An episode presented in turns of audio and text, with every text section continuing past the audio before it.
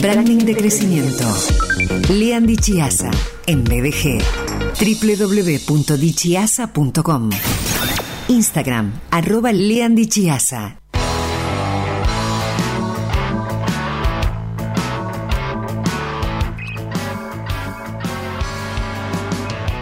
Hola Lean, querido, bienvenido.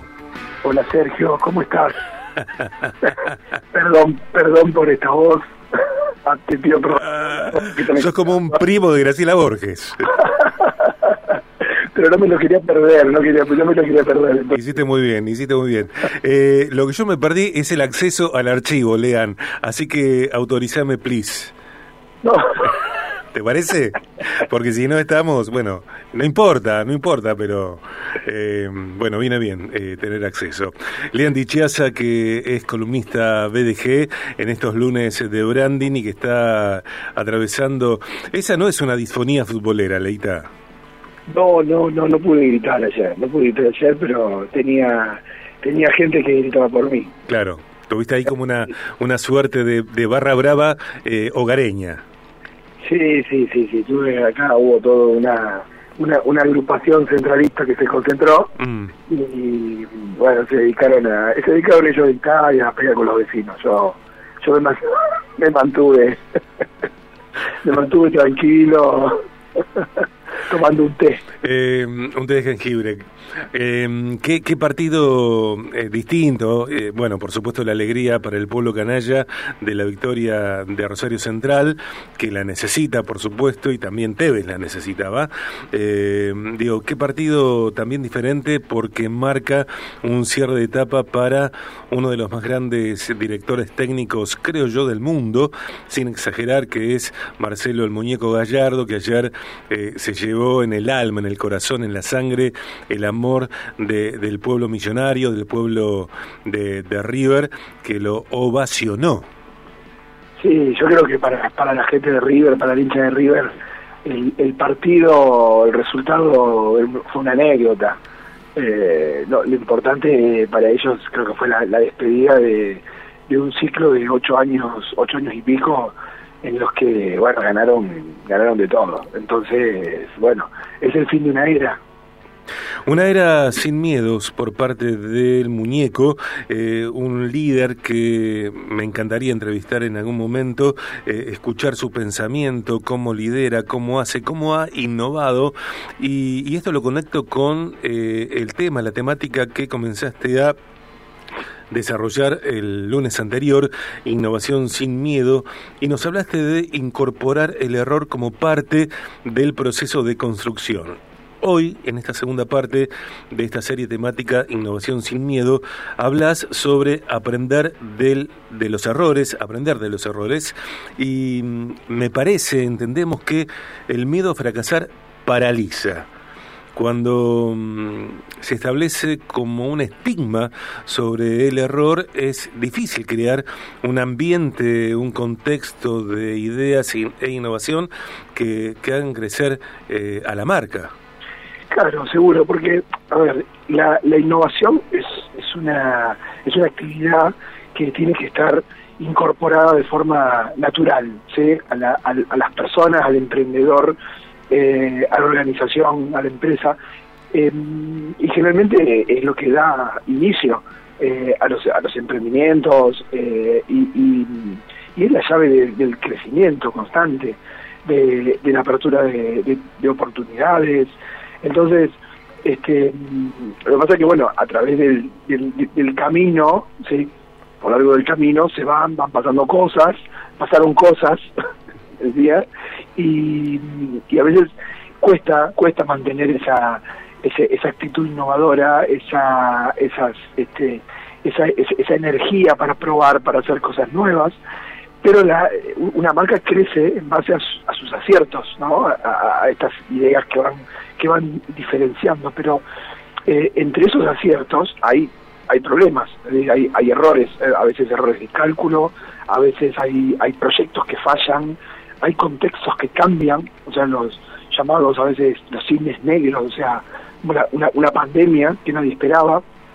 Entonces, hay, hay a veces pequeños o grandes eh, fracasos o cosas que no salen como se esperaba, que eh, nos van nos van moldeando a, nosotros, a, nuestro proyecto. Claro. Es decir, que una marca que crece eh, no cae por estas situaciones. Eh, aunque las atraviesa, no se trunca su desarrollo, sino que, que encuentra, va encontrando la manera, la estrategia de, de aprender y de crecer, capitalizando incluso los errores.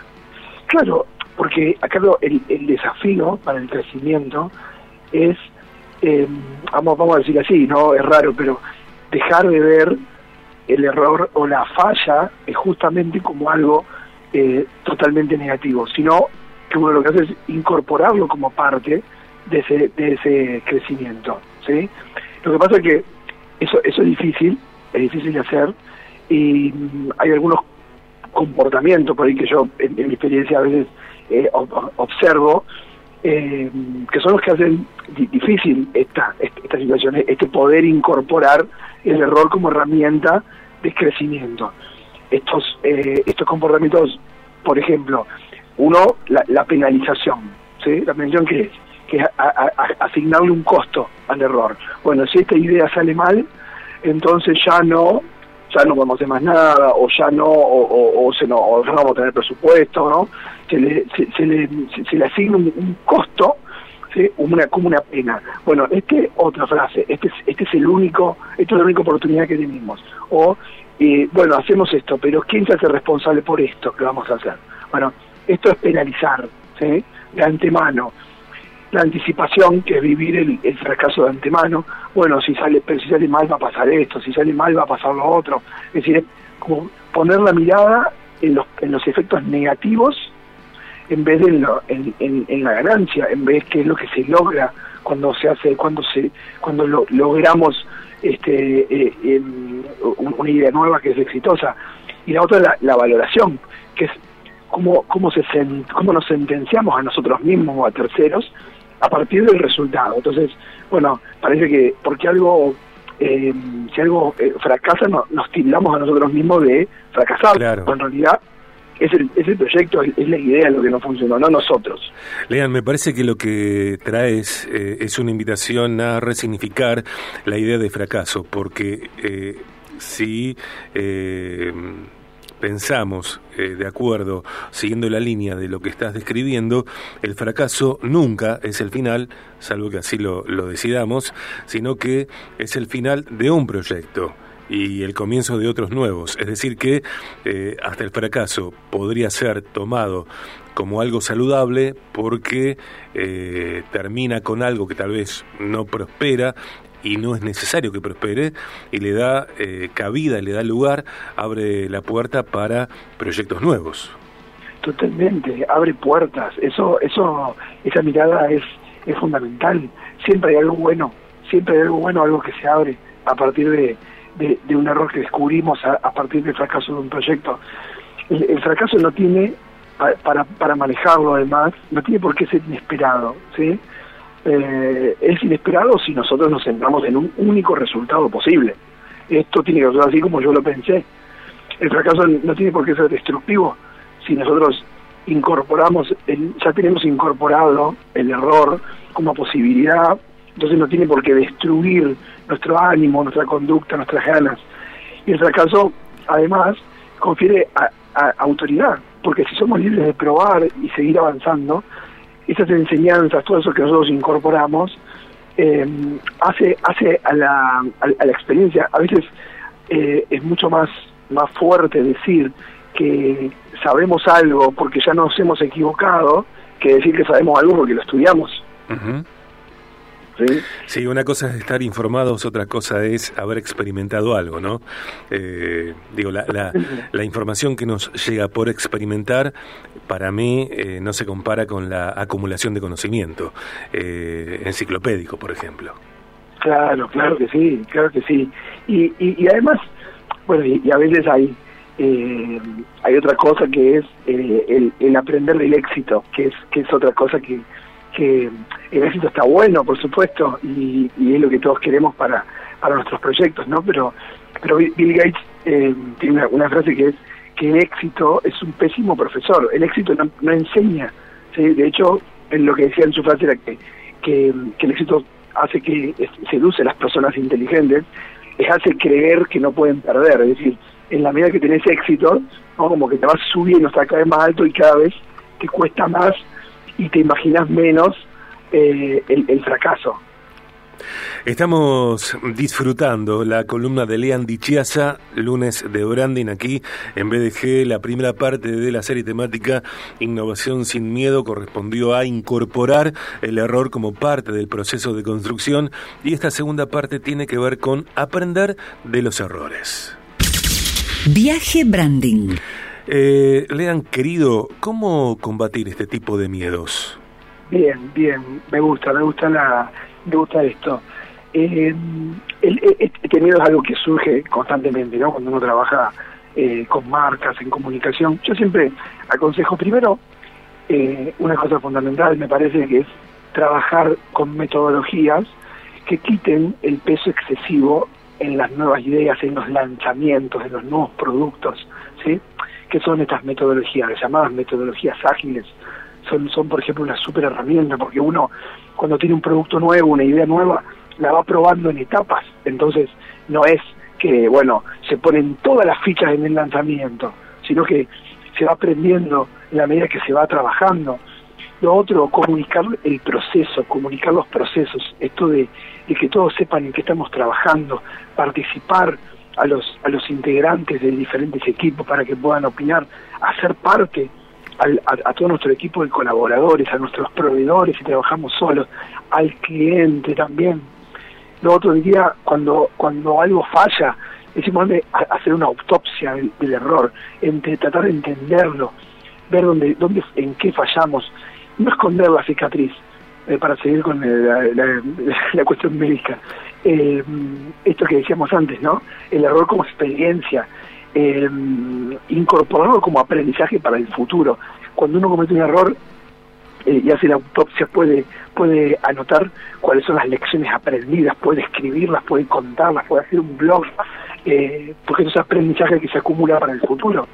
Asumir el error frente al cliente, mm. eso, es, importantísimo. Reparar el daño, su daño, compensar el contratiempo, ¿sí? Y invitar a seguir la comunicación ¿eh? mostrarse como un profesional que comete errores, es, humano. ¿eh? Y por último diría que eh, hay que enfatizar y comunicar constantemente los logros. ¿eh?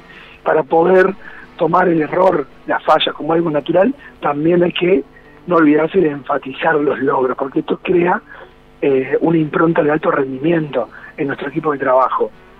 Eh, estos pasos me parece que nos ayudan a construir una cultura, una identidad, eh, una forma de habitar eh, nuestro estar siendo como profesionales. Creo que son más que pasos o, que trucos. Sí, totalmente. Esto es construir una identidad, construir una cultura de marca, como hemos hablado ya otras veces. Y construir una cultura de marca es una herramienta eh, fantástica, una cultura basada en la innovación, en la búsqueda del crecimiento. Esto es como decir, bueno, podemos fallar, pero nosotros hacemos esto, nosotros buscamos siempre mejorar, aunque eso, eh, aunque eso va a traer, por supuesto, los errores. Apoyarse en esta cultura, la cultura de la innovación, reafirmar esta identidad, nos va a ayudar a tomar decisiones difíciles. Cuando decimos, bueno, pero ¿qué hacemos? ¿Probamos o no probamos? Bueno, ahí nos acordamos, ahí nos apoyamos en nuestra cultura, en nuestra identidad, que es lo que une, aparte, eh, lo que le da cohesión al proyecto. Sea que trabajemos solos o sea que trabajemos en equipo, porque en realidad nadie trabaja solo. incluso cuando sos un profesional independiente, seguramente tenés colegas proveedores que trabajan con vos. Entonces, esto esta, esta, mirada nos va a ayudar incluso a salir de los contratiempos con mayor rapidez. ¿eh? eh creo que una cultura innovadora eh, nos, nos libera del miedo, atrae buenos colaboradores, atrae buenos clientes que valoran la innovación asociada a, la marca. Y me parece también que esto que, que compartís, eh, por supuesto que tiene que ver con eh, la empresa, con la marca, con la marca personal, con un comercio, con un negocio, con una corporación, eh, con un emprendimiento. Sin embargo, también tiene que ver con, con quiénes somos como, como personas, como hombres, como mujeres, eh, en nuestra toma de decisiones en, en la vida cotidiana. Totalmente, realmente. Además, los, los proyectos, hasta la, eh, cualquier organización, cualquier marca, está formada por personas. Entonces, la forma en la que nos, nos sentimos, la forma en la cual nos vamos desarrollando, eh, se, transfiere totalmente. Y, y justo esto, esto que vos decís, que, que mencionás, me encanta porque eh, tengo la idea y te quería proponer que a partir del lunes que viene empecemos con algunos temas bien, bien orientados a lo que es la marca personal. Me encanta, me encanta, sabes que me encanta. Bueno. Sí, sabes que me encanta. Sí, sí. Sí, sí, claro, claro que sí. Eh, sí, Lean, por supuesto, dale. Estamos, estamos en la era, dicen que estamos, estamos en la era de las personas, sí, claro. mucho más que, que la era de las organizaciones. Tal y cual. sea que uno hoy trabaje en relación de dependencia o trabaje por su cuenta, la construcción de la marca personal, la marca profesional, es una, herramienta, es un activo un, este, fundamental. Eh, vamos a, ya estoy atento a la columna también del próximo lunes. Recordamos que las columnas de Lean Dichías están disponibles en podcast BDG. Lo que hacemos en el programa siempre es en vivo, eh, casi siempre, hay muy pocos momentos que no lo son, y una vez que hacemos, bueno, estas columnas en vivo, después las publicamos en podcast BDG, así que todas las columnas anteriores de Lean y de nuestros demás especialistas están disponibles en podcast BDG. Lean, querido, un gran abrazo, mucho té de jengibre con limón y miel y, y, el lunes próximo nos encontramos acá. Y hoy, ¿sabes qué? Tampoco viene el doctor Damián García. No, no me digas. Sí, sí, hoy no viene.